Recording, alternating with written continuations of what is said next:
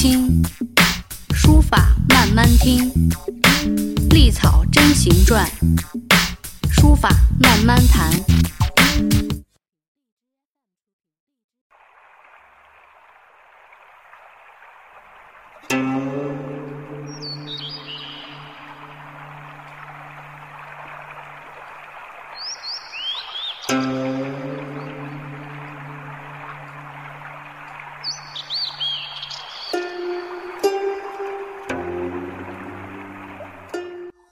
朋友你好，我是主播江南菊。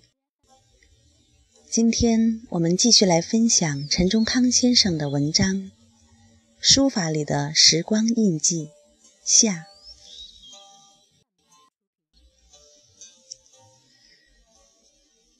二零零五年，我考入中央美院读博士，从师邱振中先生。毕业后到中国艺术研究院书法院工作至今，一方面仍在成熟，坚持以前的发展路线。毕竟久居北京，见过世面，很多该否定或肯定的东西，也比以前认识得更清楚。同时，观念会更偏于某些自己认同的东西。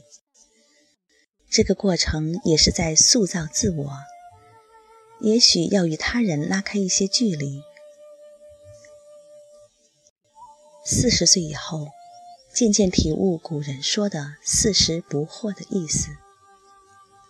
有些事情会豁然开朗，不再执着或纠结于某些观念的纷争，自己认准了就去干。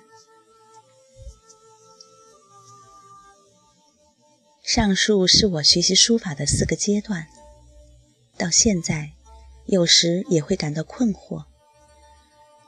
我是一直铺开来学习古人的，学习的面比较广，感觉有些乱，所以需要整理融通。虽然不急于出个人风格，但也要慢慢画。古人说：“我用我法。”出心意于法度之中，是我下一步的追求。这首先要提高自身的修为，需长期积累与提高。人做到什么程度，字也会写到什么境地的。所谓字如其人吧。其次，现在自己的书法有一定的市场，商业化对个人肯定有一定的影响。有正面作用，也有反面作用。毕竟花大量时间去应酬市场，会牺牲很多东西。现在媒体与展览的影响很大，传播太快，学习者容易跟风。当然，这也是正常现象。当代书坛整体来说，创作方向应该还是比较多元的。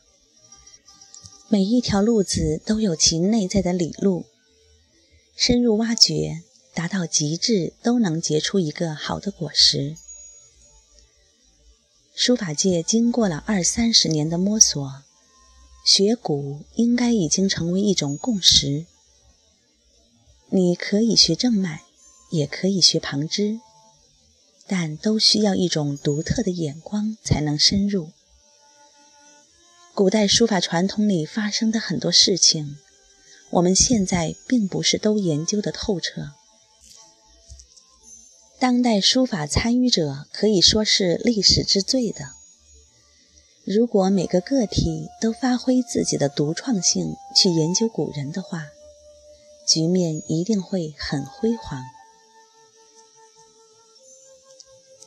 一个时代的书法风气，除了受艺术思想，社会思潮等外部影响之外，更受其时代的视觉资源与媒体材料的影响。学术界有陈寅恪先生所言：“一时代之学术，必有其新材料与新问题。取用此材料以研求问题，则为此时代学术之新潮流。治学之士。”得益于此潮流者，谓之欲流，其未得预者谓之未入流的说法。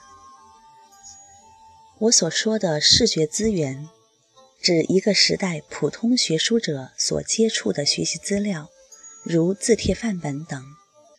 所谓媒质材料，就是创作工具、笔墨纸砚。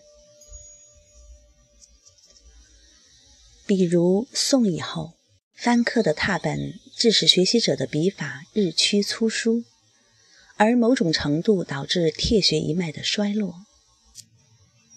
明清以来，碑学博兴，别开一面，则源于大量碑刻资源的利用。清末民国以来，各种考古发现的书迹，如敦煌书法，使我们重新认识了前人的真实书写。近三十年以来，西方与日本的抽象艺术和现代书法等，又成为我们的一种视觉资源，影响了当代书法的发展。工具也是如此。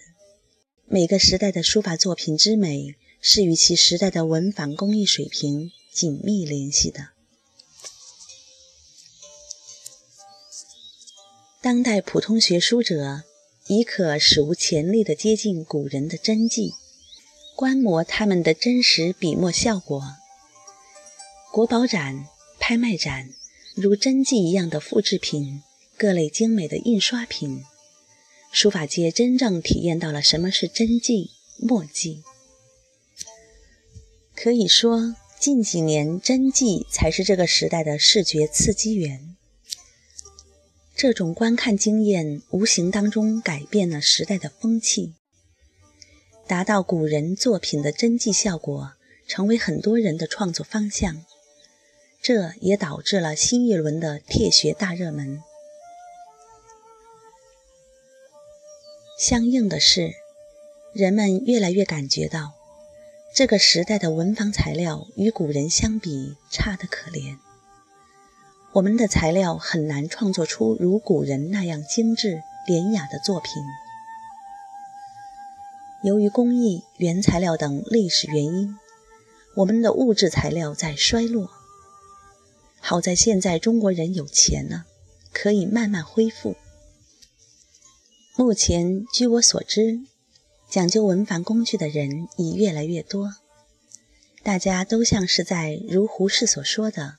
动手动脚找材料，可以说物质生活条件好了，人们就会玩档次。以前很粗糙、很随便的做派，会被更精致、更贵气的东西所代替。实际上，这也是一种回归。我生活比较单调，是个典型的宅男，不喜欢交际应酬。在家里自得其乐。除专业外，主要的文化生活是买书、藏书、看书。我藏书有一二万册，且收藏一些古籍善本。不过，相对于买书的数量，我看书则少得多了，根本看不过来。当然，买书的乐趣要大于读书。我属于典型的书皮派。讲究书的版本装帧，也就看看书皮、目录之类，就束之高阁了。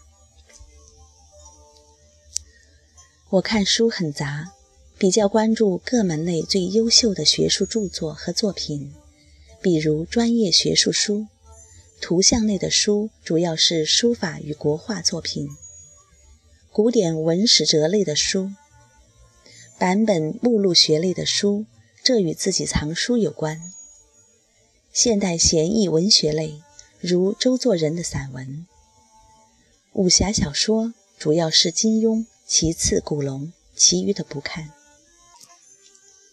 另外，我还喜欢收集文房四宝，尤其对旧墨、旧纸有偏嗜。喜欢收藏，实际上是为了营造一种环境和心境。